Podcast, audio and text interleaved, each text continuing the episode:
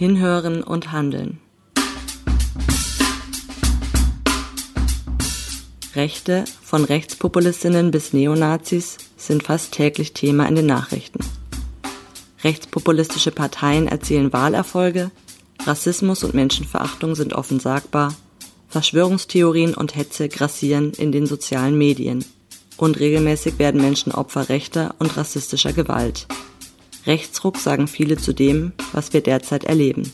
Doch was heißt das und wie können wir damit umgehen? Oft stehen wir rechten Aussagen und rechter Politik unsicher gegenüber. Zum Glück setzen sich viele Menschen mit Rechtspopulismus auseinander, forschen, bilden und engagieren sich. Mit solchen Expertinnen sprechen wir in diesem Podcast. Sie beantworten Fragen, die sich viele stellen. Mein Name ist Hanna Eitel. Schön, dass ihr in der nächsten halben Stunde dabei seid. Heute sprechen wir über das Thema Antisemitismus und ich habe Frederik zu Gast. Frederik arbeitet beim Bundesverband der Recherche- und Informationsstelle für Antisemitismus, kurz RIAS. Hallo Frederik, schön, dass du heute da bist. Hallo, vielen Dank für die Einladung.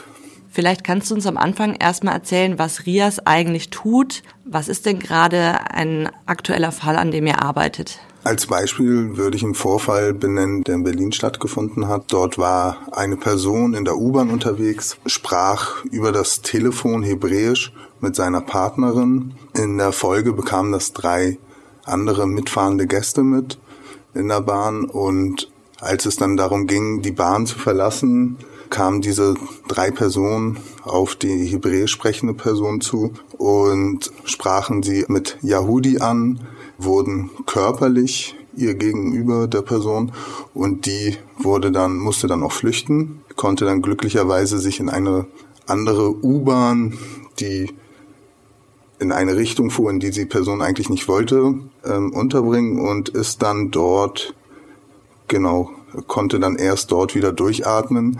Das wurde uns dann gemeldet, um vielleicht ein bisschen drauf einzugehen, wie das mit dem äh, mit der Vorfallverifizierung stattfindet. Das wurde bei uns gemeldet über das Meldeportal unter www.report-antisemitism.de. Die Meldung kam dann bei uns an. Wir lesen uns die dann durch, äh, stellen Fragen zum Ablauf. In der Folge war es dann so, dass wir eine Antwort bekamen, darüber dann auch die Aussage, dass wir es veröffentlichen dürfen, haben das dann auch auf unserer Facebook-Seite beziehungsweise über Twitter veröffentlicht und genau. Okay, also es gab in dem Fall auch einen körperlichen Angriff auf eine Person. Die hat sich selbst bei euch gemeldet. In dem Fall war das ein Tourist aus Israel, hat Freunde besucht in Berlin die eine Bekannte von der Person hat sich dann bei uns stellvertretend gemeldet, weil ihr halt das Portal oder die Meldemöglichkeit bekannt war. Also bei euch können sich Betroffene melden, aber auch Zeuginnen wahrscheinlich und mhm. eben auch äh, über Bekannte. In dem Fall spielte natürlich die Sprache eine Rolle, beziehungsweise die Bekanntheit des Meldeportals und ähm, Genau, die hat dann sozusagen stellvertretend die Kommunikation mit Israel dann fortgeführt. Du hast gesagt, ihr habt es veröffentlicht, ihr schafft Öffentlichkeit für antisemitische Vorfälle. Das ist ein wichtiger Teil von RIAS. Beratet ihr auch die Betroffenen oder arbeitet ihr mit anderen Beratungsstellen zusammen? Wie läuft das ab? Also wir bekommen die Meldung. In der Folge ist es so, dass wir dann darauf antworten, um den Gesamtumstand nachvollziehen zu können. Ähm, in dem Rahmen bieten wir dann auch den Betroffenen oder Zeuginnen eine Beratungsmöglichkeit an. Das kann über das Kompetenzzentrum der ZWST, OFEC, stattfinden. Das kann aber auch über die mobile Beratung Rechtsextremismus Berlin stattfinden. Man muss dabei beachten, dass RIAS gerade, also dass RIAS in, in einem halt sehr Bundes, auf Bundesländer orientiert ist. Ähm, jetzt gerade gibt es halt Stellen in Berlin, in Brandenburg, in Bayern und daneben halt auch in Schleswig-Holstein ein Partnerprojekt oder Partnerinprojekt. Und darüber gibt es Kontakt zu Beratungsmöglichkeiten, ob juristisch, ob es konkreten Vorfall ist, wie ist der Umgang etc. Genau.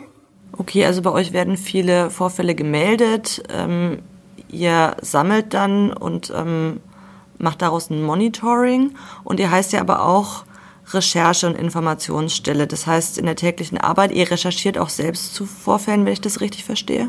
Es gibt unterschiedliche Ebenen. Es gibt einmal halt die Meldung, daneben gibt es halt ein tägliches Medienmonitoring, worüber auch nochmal Vorfälle bekannt werden, aber halt zum Beispiel auch ähm, Debatten in den Medien zum Thema Antisemitismus oder halt zum jüdischen Leben.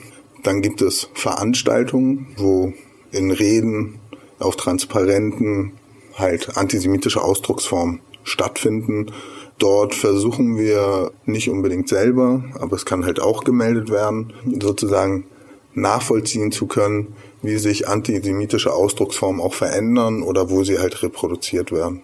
Wir haben ja für den Podcast auch schon mit Judith Porath vom Verband der Opferberatungsstellen gesprochen. Die machen quasi eine Beratung und du hast gerade nochmal rausgestellt, ihr macht eine Begleitung, was eben nicht genau dasselbe ist.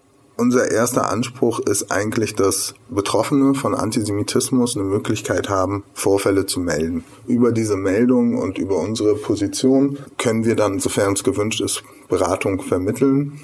Und es geht ganz klar um die Sichtbarmachung von Antisemitismus. Und halt auch in welchen unterschiedlichen Formen es aus, an Ausdrucksformen gibt.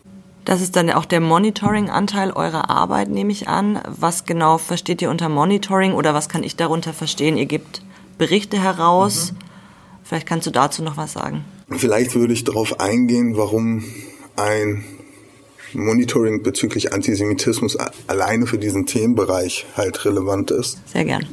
Man muss halt einfach feststellen, dass Antisemitismus in allen politischen Milieus zu finden ist. Das ist ähm, das kann in der Mitte findet es statt, im politisch rechten Milieu, im politisch linken Milieu. Sozusagen viele Initiativen oder viele Projekte haben ganz oft eher den Fokus darauf, wo kommen die Betroffenen her, beziehungsweise welches Milieu wird dafür verantwortlich gemacht. Und beim Bereich Antisemitismus ist es halt in allen politischen Bereichen zu finden. Und ähm, es ist halt eine andere Herangehensweise. Nehmen wir zum Beispiel eine AfD-Veranstaltung.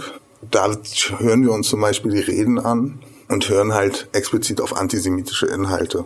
Während eigentlich in der meisten Zeit eher geschaut wird, welche Personenkreise nehmen daran teil, welche vermeintlichen Tabubrüche finden auf der Bühne statt. Und bei uns ist es halt so, dass wir uns explizit dann anhören, welches Vokabular wird benutzt, und in welche Stoßrichtung gehen die Reden. Vielleicht auch nicht ganz nachvollziehbar für Personen, die sich nicht mit der Thematik auseinandersetzen. Ich wollte gerade fragen, das Besondere am Antisemitismus ist ja, dass es nicht nur einen explizit geäußerten Judenhass gibt, was eine, eine Fokus oder eine Facette davon ist, sondern dass er ganz viel mit Andeutungen spielt, also dieses Raunen, was im Raum steht. Das heißt, mhm. ihr könnt die Reden nicht nur anhören, ihr macht dann schon auch richtig Analysen, um überhaupt rauszuarbeiten, teilweise, worin der Antisemitismus liegt, weil er nicht augenscheinlich ist für alle. Ich glaube, da kommt halt ein generelles Problem, ein gesellschaftliches Problem, sprichst du damit an, weil Antisemitismus bei Jüdinnen und Juden, die bekommen ganz schnell mit, wenn es irgendwelche Andeutungen gibt, wenn es Umschreibungen gibt, wenn es über Chiffren läuft bei großen Teilen der Mehrheitsgesellschaft wiederum ist es nicht der Fall. Hinzu kommt, dass Antisemitismus auch immer eine Anpassungsform hat. Es gibt gewisse neue politische Entwicklungen und dann, um sozusagen in dieses Verschwörungsideologische zu gehen, diese Entwicklungen sind nicht unbedingt nachvollziehbar für große Teile der Gesellschaft. Also versucht man über Erklärungsmuster im Zweifel wird es auch noch wahrgenommen, diese Entwicklung als etwas Negatives für einen persönlich. Und dabei resultiert halt relativ schnell ein Schwarz-Weiß-Denken. In der Form, das ist das Gute, das ist das Schlechte. Und ganz oft werden halt hinter diesen Erklärungsmustern für solche neuen Entwicklungen dann auch Verursacherinnen ausgemacht und das sind halt oft Jüdinnen oder Juden. Und diese Entwicklung nachzuvollziehen, kommt man halt nicht drum herum regelmäßig sich anzuschauen, wie auf politische oder auf gesellschaftliche Entwicklung sozusagen reagiert wird. Ganz präsent ist jetzt ja auch der Coronavirus, wo ja auch dann darüber diskutiert wird, wie kommt es dazu? Ist es äh, von irgendeiner gewissen Gruppe geschaffen worden, um wirtschaftliche Interessen, was weiß ich, äh, irgendwie für sich zu ermöglichen. Und da ist man halt auch wieder relativ schnell bei antisemitischen Erklärungsmustern. Und genau, um solche Entwicklungen halt nachvollziehen zu können, hören wir uns dann halt solche Aussagen oder halt gerade im Internet über Bilddarstellung halt schauen uns die an, um nachzuvollziehen zu können, wie wandelt sich mal wieder der Antisemitismus oder die Ausdrucksform von Antisemitismus. Okay, danke. Ich wollte noch mal kurz auf das Beispiel, was du gerade erwähnt hast, Coronavirus. Ich hatte das noch gar nicht mitbekommen, dass es da auch schon eine antisemitische Verschwörungserklärung dazu gibt. Ich hatte die rassistische Umschreibung, dass es jetzt die Geflüchteten wären, die es nach Europa bringen würden, äh, mitbekommen. Die andere hat habe ich im Netz noch nicht angetroffen sozusagen. Ich fand es nochmal ein ähm, interessantes Beispiel, um diese Frage zu verdeutlichen. Auch da wird es eben oft nur angedeutet. Du hast gerade gesagt, irgendwer muss dahinter stecken und oft wird äh, von den Leuten, die diese Andeutung vornehmen, gar nicht benannt, wer das sein soll. Und du hast eben aber gesagt, dass Jüdinnen und Juden das genau wissen, was damit angesprochen werden soll. Und eigentlich verstehen es viele andere ja auch. Es wird, es ist gar nicht nötig, es explizit zu machen. Also es ähm, ist eine Andeutung, die auf einer bestimmten Ebene verstanden wird. Irgendwer macht es. Es ist natürlich nicht irgendwer damit gemeint. Man muss es aber gar nicht offen aussprechen. Dadurch ist es eben oft so schwer, über Antisemitismus zu sprechen, weil er angedeutet bleibt. Ich fand, das war nochmal eine interessante Illustration dafür. Ich würde da in muss mich vielleicht da selber ein bisschen verbessern. Natürlich nimmt nicht jede Jüdin oder jeder Jude diese Verschiebung des Sagbaren oder diese Chiffren wahr, aber es ist schon so, dass wenn man als eine Minderheit in dieser Gesellschaft halt aufwächst, gibt es eine höhere Sensibilität, was für Chiffren benutzt werden. Und diese Chiffren sind halt ganz oft nicht, weiß nicht, sind nicht unbedingt, am einfachsten wird wahrscheinlich, wenn man sagt, da sind die Rothschilds, die Bilderberger. Und dann geht es gar nicht darum, dass die Gruppe der Bilderberger ausschließlich aus Jüdinnen und Juden bestehen, sondern es geht, welche, welche Fähigkeiten, welche, welche Charakterzüge angeblich diese Gruppe hat. Und da ist man halt relativ schnell wieder bei antisemitischen Stereotypen. Genau. Okay, also RIAS hat sich gegründet, um auch nochmal einen Fokus in der Analyse und in der Information zu schaffen auf das Thema Antisemitismus, darin wie er kontinuierlich da ist, aber auch in der Wandelbarkeit von, du hast es gesagt, von Bildern, von Ausdruckformen. Vielleicht kannst du noch mal sagen, Rias gibt es ja noch gar nicht so lang. Wann genau hat sich Rias gegründet? Gibt es da auch noch mal einen bestimmten Entstehungshintergrund? Rias, muss man schon sagen, war ein, war ein Produkt vom Juli, August 2014 im Zusammenhang mit dem militärischen Konflikt zwischen Israel und Hamas kam es halt bundesweit zu Demonstrationen, Versammlungen und in diesem Rahmen war halt ein Vokabular zu finden, war ähm, eine Bildsprache zu finden, die klar antisemitisch war. Das Interessante ist halt, dass diese Versammlungen natürlich auch so eine Art Katalysator sind. Die Personen sind aufgebracht, sind unzufrieden mit einer gewissen Situation, machen dann in diesem Fall aufgrund des Konflikts halt Israel verantwortlich. Und in der Folge ist aber ganz schnell diese Stereotype dabei, dass sozusagen, oder es wird imaginiert, dass Jüdinnen und Juden, die in Deutschland leben, verantwortlich sind für reale oder imaginierte Taten des Staates Israels. In der Folge war es dann halt so, dass Personen angegriffen worden auf den, von den Demonstrationen aus. Das Vokabular richtete sich nicht an der, oder es war keine Kritik am Staat Israel, sondern es kam zu Ausrufen. Ich glaube, einer der bekanntesten ist Jude, Jude, Feigeschwein, komm mal raus und kämpf allein. Fand damals hier in Berlin statt. Und natürlich ist es ein Angriff auf die jüdische Community in Deutschland.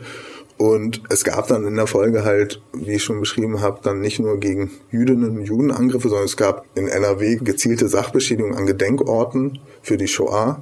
Und in diesem Moment hat es halt sehr lange gedauert, 2014. Die Polizei war sichtlich überfordert, war nicht unbedingt in der Lage, antisemitische Ausdrucksformen zu erkennen. Die Politik hielte sich relativ lange zurück. Aus der Zivilgesellschaft war kein großes Aufbäumen dagegen. Und naja, das wurde halt schon registriert innerhalb der jüdischen Community. Hinzu kam, dass diese Person auch nicht unbedingt eine Anlaufstelle hatten, die davon betroffen waren von diesen Vorfällen. In der Folge gab es dann auch eine Befragung bei Vertreterinnen äh, der jüdischen Gemeinden oder Synagogengemeinden, um korrekt zu sein. Und dabei stellte sich heraus, dass sie für sich selber wahrnehmen, dass es halt keine Anlaufstelle, keine bestehende Anlaufstelle explizit für Betroffene von Antisemitismus gab. Und gleichzeitig war halt ein gewisses Vertrauen auch verloren in bestehende Strukturen, um, um das ganz klar zu benennen. Und aus der Konsequenz daraus wurde dann beim Verein für demokratische Kultur hier in Berlin RIAS Berlin gegründet als Projekt. Mit diesem Projekt einher geht halt zum Beispiel, dass wir auf die jüdische Community zugehen. Es läuft ganz viel über Vertrauensverhältnis. Wir sind Betroffenen orientiert. Wir hören uns an, was ist passiert. Ganz oft, weil als Gegenmodell, warum, es wird ja oft darüber diskutiert, warum gehen Betroffene von Antisemitismus nicht zur Polizei. Und dort kam es halt relativ häufig vor, aus Erzählungen, dass dann erstmal erklärt werden musste, warum man denn provoziert hätte, indem man halt einen Magen David äh, um den Hals an der Halskette trägt, was nicht unbedingt sehr vertrauensfördernd ist. Ja. Daneben war es halt auch so, dass viele antisemitische Vorfälle finden unterhalb der Strafbarkeitsgrenze statt. Also eine Aussage, zum Beispiel die Markierung mit dem Davidstern eines Ortes, wo potenziell Jüdinnen und Juden wohnen, ist vielleicht eine Sachbeschädigung, aber stellt sozusagen keine Volksverhetzung dar. Trotzdem ist es eine Markierung im öffentlichen Raum. Und solche Sachen können dann halt bei uns gemeldet werden oder halt, wenn Begrifflichkeit, antisemitische Aussagen fallen, erfüllen diese auch nicht automatisch eine Strafbarkeit. Das ist nicht unbedingt Volksverhetzung. Und dafür sind wir dann da, dass es dann bei uns gemeldet werden kann. Okay, also wirklich aus ganz konkreten Anlässen, aus auch ähm, vielen antisemitischen Vorfällen heraus und der Erfahrung von mangelnder Sensibilität, auch von fehlender Solidarität, wie ich es jetzt verstanden habe, hat sich RIAS gegründet, um nochmal ähm, aufzuklären, zu informieren und auch diese Solidarität, diese Ansprechbarkeit herzustellen. Also das glaube ich, diese Solidarität oder beziehungsweise Sensibilisierung besteht halt also das anzustoßen besteht halt darin, dass wir diese Vorfälle veröffentlichen. Wir bringen halt für Berlin jährlich einen Bericht raus. Also wir, wir benennen nicht nur die Zahlen, sondern wir benennen halt auch die Orte. Wir benennen, wer ist betroffen, sind es Institutionen, sind es Einzelpersonen. Wir kategorisieren sie ein. Was ist sozusagen der politische Background der, der Täterin? Und uns ist auch bewusst, dass wir nicht jeden antisemitischen Vorfall wahrnehmen. Aber wir helfen aus unserer Sicht schon dabei, sozusagen dieses Dunkelfeld zu erhellen. Also sichtbarer zu machen, wo kommt es zu antisemitischen Aussagen, was macht das mit Betroffenen? Und ähm, das gehört dann halt auch zu dem, was wir sozusagen nicht nur die Beratung, sondern halt auch, es ist alles Betroffenen orientiert, bedeutet, wenn Personen von sich aus sagen, ich möchte, dass dieser Vorfall öffentlich wird, das ist mir unheimlich wichtig, gehen wir dann dem auch nach. Aber es gibt halt auch Vorfälle, wo Personen das im direkten Wohnumfeld am Arbeitsplatz haben, wo dann halt auch gesagt wird, nein, wir wollen nicht, dass es öffentlich wird, weil wir möchten uns schützen. Gleichzeitig soll dieser antisemitische Vorfall nicht untergehen. Und das ist halt dann wiederum so unsere Rolle, nach den Wünschen und Bedürfnissen der Betroffenen zu agieren. Du hast gerade angesprochen, dass ihr auch einen Bericht veröffentlicht über antisemitische Vorfälle in Berlin. Mhm. Kannst du was dazu sagen, wie sich aus Sicht des Berliner Projekts Antisemitismus in Berlin entwickelt hat? Kann man dazu überhaupt eine Aussage treffen? Es ist, glaube ich, erstmal ein relativ kurzer Zeitraum, seitdem es RIAS gibt. Ähm, also RIAS Berlin. Ich würde auch immer mit dem Wissen, dass wir nicht alle antisemitischen Vorfälle halt uns bekannt werden, kann man Tendenzen nachvollziehen. Also es ist schon in unserer Wahrnehmung so, dass der Antisemitismus direkter geworden ist. Das heißt, äh, die Anzahl von Angriffen, die Anzahl von Bedrohungen, also sozusagen Antisemitismus gegen Personen gerichtet hat zugenommen. Also das ist, was man feststellen kann. Wenn sich Betroffene bei euch melden, was erhoffen die sich denn dann von euch? Was sind deren Wünsche, mit denen die eigentlich an euch herantreten? Es ist nicht selten der Fall, dass Personen, sie können halt ihre Erfahrung äußern. Es gibt, es ist keine Instanz da, die das hinterfragt. Es ist keine Instanz da, die, die halt beurteilt. Hat man sich aus dem Vorfall korrekt oder nicht korrekt verhalten?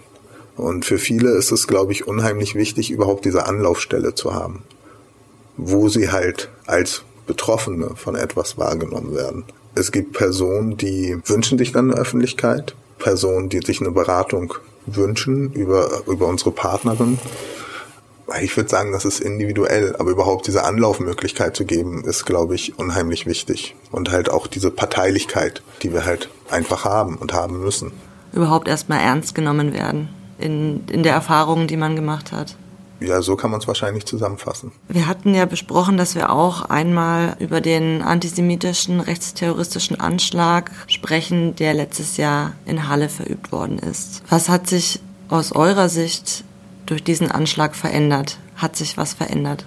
Ich glaube, da an diesem Beispiel Halle wird, glaube ich, sehr nachvollziehbar, was für unterschiedliche Perspektiven es auf Antisemitismus gibt innerhalb der jüdischen Community. Natürlich war es erschreckend, was da passiert ist, aber man war nicht überrascht davon, dass es irgendwann zu einem solchen tragischen äh, Vorfall kommt. Während aber die Mehrheitsgesellschaft halt, ich glaube, Anne Kamm-Karmbauer hatte gesagt, es sei unwahrscheinlich. In diese Richtung ging es. Und das zeigt halt einen ganz, ganz großen Unterschied. Also für Personenkreise, die sich mit der Thematik Antisemitismus oder halt Betroffene sind, von Antisemitismus bestand die Möglichkeit. Also es gibt in Deutschland oder vornehmlich in der BRD eine lange Tradition von Angriffen auf Jüdinnen und Juden. Das geht schon 1959 los mit beschmierten Synagogen in Düsseldorf und in Köln. Das geht dann weiter in die 70er Jahre mit im Februar, als es ähm, diesen Anschlag gab auf das jüdische Altenheim in München, wo sieben Personen starben, darunter zwei Shoah-Überlebende. Und es zieht sich halt immer weiter. Und natürlich hat es bei uns im, im Team auch was ausgelöst. Und zwar äh, in der Form, dass man halt, also für uns kam es auch nicht unerwartet, für uns war es, es wird einfach irgendwann passieren in solch einer Qualität. Aber man war halt schon stark betroffen. Was, glaube ich, sehr, sehr wichtig war, oder beziehungsweise wo halt auch die Sicht zwischen Mehrheitsgesellschaft und jüdischer Community sehr weit auseinanderging. Die Person hat aus rassistischen Gründen in Halle zwei Personen erschossen. Aber wenn man sich das Video und das Pamphlet anschaut und halt auch die explizite, den expliziten Tag für die Tat, Yom Kippur, dem höchsten jüdischen Feiertag, wo die Synagogen voll sind, es war halt das Ziel, so viele Jüdinnen und Juden zu töten. Und das muss man halt feststellen. Und es war ein Angriff auf Jüdinnen und Juden und nicht unbedingt ein Angriff auf uns alle. Natürlich kann man das im Kontext äh, dieses demokratischen oder halt wir sind eine Gesellschaft sehen. Aber ich würde sagen, das wurde halt wenig diskutiert im Nachhinein. Dass es halt diese Gefahrenlage gibt es, die gab es. Und es wurde auch darauf hingewiesen aus der jüdischen Community. Und es gibt halt einen Grund dafür, warum Sicherheitskräfte vor den Synagogen in Hamburg, Berlin, Frankfurt, Düsseldorf, München stehen. Zwar zeigen sich dann viele Leute immer so, wie kann das denn noch sein heute? Muss das denn sein? Und da muss man halt einfach konsternieren. Ja, muss sein. Du hast angesprochen, dass die Perspektiven unterschiedlich sind. Also eine Gesellschaft diskutiert, sind wir alle gemeint? eine jüdische Community weiß auch, dass es eine bestimmte Betroffenheit gibt. Du hast auch gesagt, es sind, werden eben nicht alle getroffen von solchen Anschlägen. Die richten sich sehr gezielt, in dem Fall ja auch auf eine Synagoge an einem Tag, an dem anzunehmenderweise sehr viele Leute dort waren. Also eine sehr gezielte Auswahl auch, ähm, eine antisemitische Auswahl ähm, der Mordopfer, in dem Fall der erwünschten Mordopfer des Täters.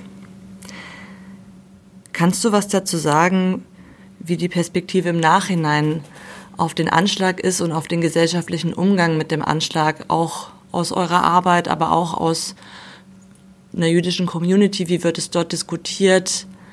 Wie könnt ihr das aus euren engen Kontakten heraus vielleicht erzählen? Wir haben uns, oder beziehungsweise ich habe mir Gedanken gemacht darüber, ob Halle sozusagen eine Zäsur war. Und mir fiel eigentlich nicht viel ein, warum das eine Zäsur gewesen ist. Das Einzige, was mir halt eingefallen ist, dass es sozusagen diese Art von Anschlag das erste Mal nach 1990 in den neuen Bundesländern stattgefunden hat. Und in diesem Rahmen, dass es halt keine Zäsur ist, natürlich eine neue Form von Terrorismus, was man auch in Christchurch oder anderen Orten gefunden hat, dass man halt das direkt streamt, man ist live dabei, während so ein Terroranschlag stattfindet. Ich glaube, das hat nochmal, macht es, glaube ich, nochmal sichtbarer, auch für Betroffene. Das ist halt, oder potenziell Betroffene, dass es halt diese Personen sind, sie erklären das, sind sehr überzeugt von ihrem Weltbild. Und in meiner Wahrnehmung ist es so, dass in dem Kontext halt das, glaube ich, nochmal plastischer geworden ist. Was bezüglich Perspektiven aus der jüdischen Community auf Halle, ich glaube, da muss man stark unterscheiden. Also es gibt kleinere Gemeinden, die im ländlichen Raum sind. Es gibt ja nicht nur Synagogen in äh, Berlin, Frankfurt, sondern halt auch in Halle. Und in Halle wurde ja schon sichtbar, dass die Sicherheitsvorkehrungen dort andere sind. Also dementsprechend hat, glaube ich, Sicherheit eine große Rolle gespielt, gerade für die Gemeinden. Innerhalb der jüdischen Community gab es unterschiedliche Wahrnehmungen, würde ich sagen. Es gab Personenkreise, die gesagt haben, davon lassen wir uns nicht einschüchtern. Wir leben in Deutschland, wir sind, das ist unser Lebensmittelpunkt und das lassen wir uns jetzt nicht vom Täter sozusagen kaputt machen. Es gab aber natürlich auch andere Stimmen, die halt gesagt haben, ja, potenziell wandern wir aus. Ich glaube, es wurde auch nochmal sehr nachvollziehbar, welche Wichtigkeit der Staat Israel hat in dem Sicherheitsdenken äh, von einzelnen Personen. Und als ein Ort, an den man gehen kann, um dort man, nicht mit täglichem Antisemitismus konfrontiert zu sein. Ob man dort äh, mit täglichem Antisemitismus konfrontiert ist, sei mal dahingestellt, aber es ist ein Ort, wo man halt nicht die Minderheit darstellt und dementsprechend halt auch ein anderes Sicherheitsgefühl sicher, sicherlich hat. Und trotzdem glaube ich, war eine große Erschrockenheit eher darüber, wie die Mehrheitsgesellschaft reagiert hat. Natürlich, es hat Solidarität gegeben, es gab Versammlungen, es gab, und ich glaube, das ist auch das, was immer wieder angesprochen wird. Ich glaube, dass es gar kein so großer Unterschied wie äh, ob es jetzt ein antisemitischer Anschlag in Halle oder ein rassistischer Anschlag in Hanau ist, der jetzt ja gerade stattgefunden hat. Es gibt Worte und ähm, also gerade aus der Politik, es müssen halt Taten folgen. Und diese Solidarität darf sich nicht auf einen gewissen Zeitraum direkt nach der Tat halt richten, sondern halt eine gesamtgesellschaftliche Solidarität mit Betroffenen von Antisemitismus oder im Fall von Hanau von Rassismus. Und ähm, ich glaube, daran muss sich eher die Gesellschaft messen lassen. Und ich glaube, das wird auch sehr stark innerhalb der jüdischen Community halt auch registriert. Daraufhin haben wir halt gesagt, also was ist die Konsequenz aus Halle? Es, es kann nur eine Konsequenz geben und das ist halt für die Zivilgesellschaft, für die Medien, für einzelne politische Milieus jede Form von Antisemitismus konsequent benennen und halt auch konsequent sanktionieren ist so ein, so ein hartes Wort, aber halt ähm, zu sagen, halt stopp. Und wir erkennen aber auch an, dass es innerhalb unserer unseres Milieus Antisemitismus gibt. Und wir positionieren uns klar und lassen das halt nicht weiterlaufen. Ich glaube, das wäre die richtige Reaktion nach Halle. Und nicht irgendwie darüber zu diskutieren, ist irgendwas noch sagbar oder nicht. So, also ich glaube, das sind so die, was, was aus sowas resultieren kann. Also, dass man halt sagt, wir hatten hier Halle. Es war, wenn man den Anspruch hat, es war ein Anschlag, Anschlag auf uns alle. Da müssen aber auch alle an einem Strang ziehen und Antisemitismus benennen und dann halt auch, wie gesagt, die Konsequenzen draus ziehen. Wie geht ihr um, dass sich Parteien wie die AfD, Bewegungen wie Pegida positiv auf Israel beziehen oder auch positiv aufs Judentum beziehen, eigentlich dort aber auch Antisemitismus verbreitet wird? Erstmal, glaube ich, muss man feststellen, dass wir in Deutschland in einer postnationalsozialistischen Gesellschaft leben. Das bedeutet, dass Jüdinnen und Juden auch immer eine Projektionsfläche darstellen, beziehungsweise auch Israel. Bedeutet, auf der einen Seite dadurch, dass es wenig Wissen gibt über das Judentum, dass es auch sehr stark eine Reduzierung gibt bei der Auseinandersetzung äh, mit dem Judentum auf die Shoah, in den Medien, in der Bildung, sozusagen das ganz oft in diese Richtung geht von, wenn wir uns positiv auf das Judentum beziehen, beziehungsweise auf den Staat Israel, der dann auch sozusagen eine Projektionsfläche ist, dann können wir ja gar nicht recht sein.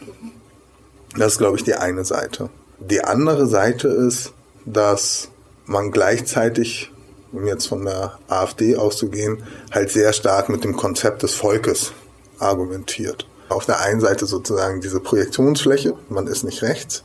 Und auf der anderen Seite ist es natürlich so, dass durch diese Perspektive Judentum und Shoah ganz oft Jüdinnen und Juden als was anderes wahrgenommen werden, beziehungsweise auch viele Menschen tragischerweise sozusagen dazu in Form, in der Form der Erinnerungsabwehr etwas darstellen, was sie daran erinnert, was halt innerhalb der Familie nicht aufgearbeitet wurde oder nicht aufgearbeitet, aber eine Auseinandersetzung stattgefunden hat. Und ich glaube, das findet man ganz stark in der AfD wieder dass man halt einerseits sagt, ähm, wir sind pro-jüdisch, wir sind pro-israelisch, was auch immer das bedeuten mag, aber halt nur aus, in meiner Wahrnehmung hauptsächlich aus instrumentellen Gründen. Was halt den Geschichtsrevisionismus in der AfD, der halt einfach sehr stark vorhanden ist. Ich habe mir da ein bisschen Gedanken gemacht über diese Aussage von Herrn Gauland, der Vogelschiss. Ich persönlich finde es relativ schwer, immer diesen Vergleich zu ziehen zwischen AfD und Nationalsozialismus, sondern ich würde eher sagen, es ist eine völkisch-nationalistische Partei, natürlich mit unterschiedlichen Ausprägungen. Und die beziehen sich dann natürlich auf ein, eine tausendjährige Geschichte.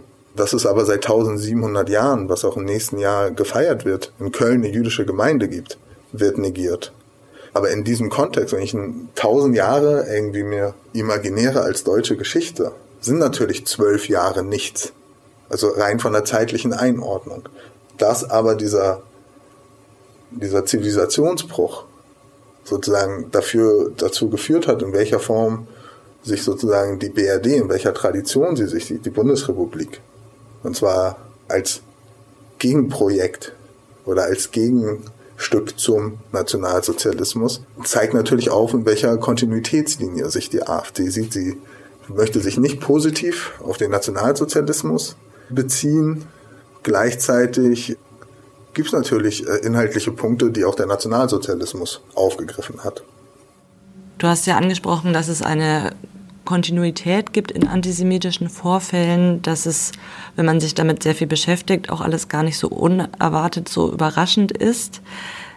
Ich würde dich trotzdem fragen, auch im Hinblick auf eine neue Stärke von Parteien wie der AfD, Gibt es aus deiner Sicht, aus eurer Sicht so etwas, was man einen Rechtsruck nennen könnte oder einen Sog ins Autoritäre? Eine Entwicklung? Ich glaube, nachvollziehbar wird es ja an den, die AfD ist in allen Landtägen vertreten.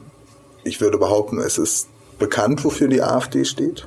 Ähm, das heißt, dass Wählerinnen scheinbar nicht so ein Problem damit haben. Ich würde da wieder auf die postnationalsozialistische Geschichte halt zurückkommen.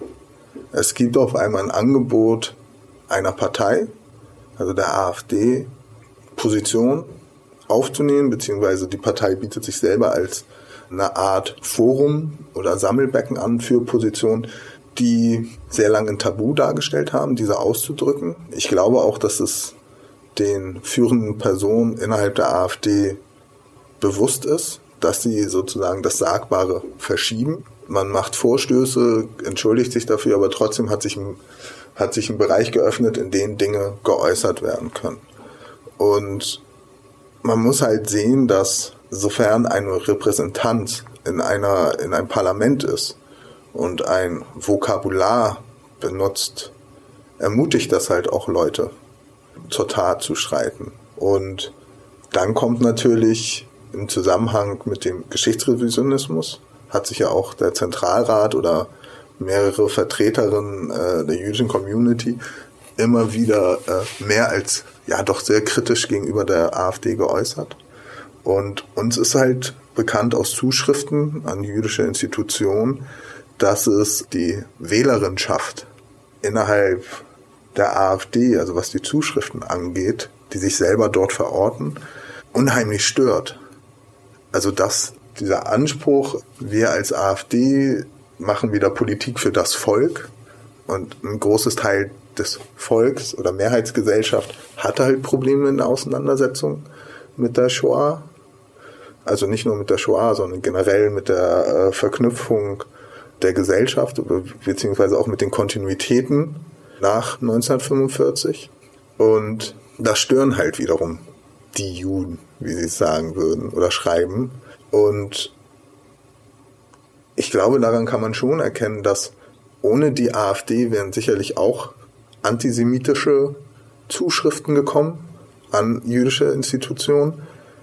Aber dieser explizite Bezug darauf, die AfD zeigt, glaube ich, nochmal mehr, welche Rolle das für Personen einnimmt, die halt meinen, sich jetzt äußern zu müssen. Und ähm, natürlich dann auch, ja, die AfD ist demokratisch gewählt, was aber inhaltlich nichts daran ändert, welche Positionen dort vertreten werden.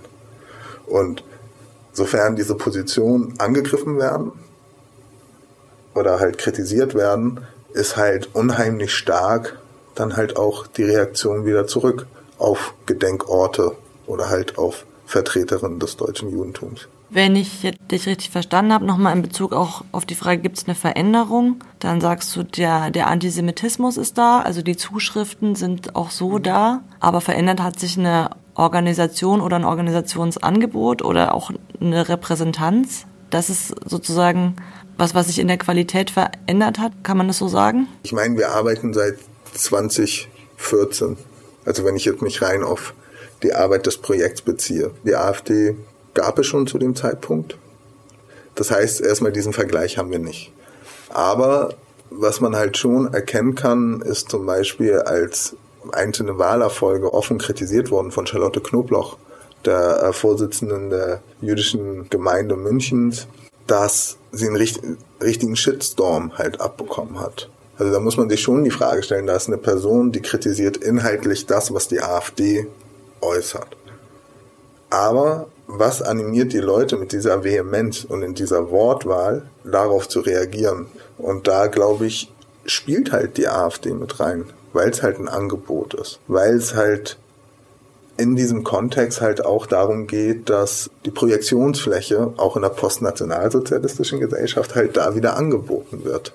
Wir haben jetzt über Antisemitismus in der großen Bandbreite gesprochen, von den alltäglichen Vorfällen, die ihr in Berlin gemeldet bekommt, vor allem bis hin zu antisemitischen Terroranschlägen. Ich würde gerne nochmal darüber sprechen, wie mit Antisemitismus umgegangen wird und umgegangen werden kann. Wie wird denn aus Sicht eures Projekts von RIAS gesellschaftlich vor allem mit Antisemitismus umgegangen? Gibt es da einen sinnvollen Umgang? Was muss sich da vielleicht noch verändern oder entwickeln? Ich finde, dass eine relativ schwierige Frage ist. Aus unserem Projektanspruch ist ja Antisemitismus sichtbar machen. Das heißt ja, dass es vorher ein Defizit gab bezüglich der Wahrnehmung von Antisemitismus und seiner Art und Weise, wie er sich ausdrückt. Und wie ich schon gesagt habe, nehmen wir einfach mal Halle als Beispiel. Also was kann es Schlimmeres als Halle geben zu unseren Lebenszeiten, sage ich mal. Und die einzige Konsequenz kann halt nur sein, konsequent gegen Antisemitismus sich dort zu engagieren, es zu benennen und daraus auch seine Schlüsse zu ziehen. Abgesehen davon würde ich halt immer darauf plädieren, Antisemitismus ist Aufgabe der Mehrheitsgesellschaft. Es ist Aufgabe der Person, die, also es kann nicht die Aufgabe von Jüdinnen und Juden sein, sofern sie es irgendwie benennen, sind sie im Zweifel die Person, die, die stören, die Person, die irgendwie übertreiben, etc. Aber halt, dass es Personen, Initiativen, Gruppen, Parteien halt in der Lage sind, halt auch Antisemitismus in ihren eigenen Reihen, in ihren eigenen Umfeld halt zu benennen. Ich glaube, das wäre ein wichtiger Schritt. Dazu natürlich gehört erstmal auch ein Antisemitismusbegriff zu entwickeln. Ich glaube, da ist sehr viel Potenzial nach oben, sich auch natürlich aufgrund dessen, dass, jetzt komme ich wieder zum Postnationalsozialismus, halt die Shoah oder sinnbildlich im deutschen Kontext wahrscheinlich nicht mal die Shoah, sondern Auschwitz halt sehr stark mit Antisemitismus assoziiert wird, in, in, in seiner schlimmsten Form zu Recht. Führt aber auch dazu, dass, also nehme ich wahr, oft wenn eine Person mit einem Antisemitismusvorwurf konfrontiert ist, halt ganz stark, oder ganz schnell darauf ge gesagt wird, ich bin aber nicht rechts, aus meiner Sicht, oder beziehungsweise Antisemitismus hat nichts mit der eigenen politischen Verortung zu tun.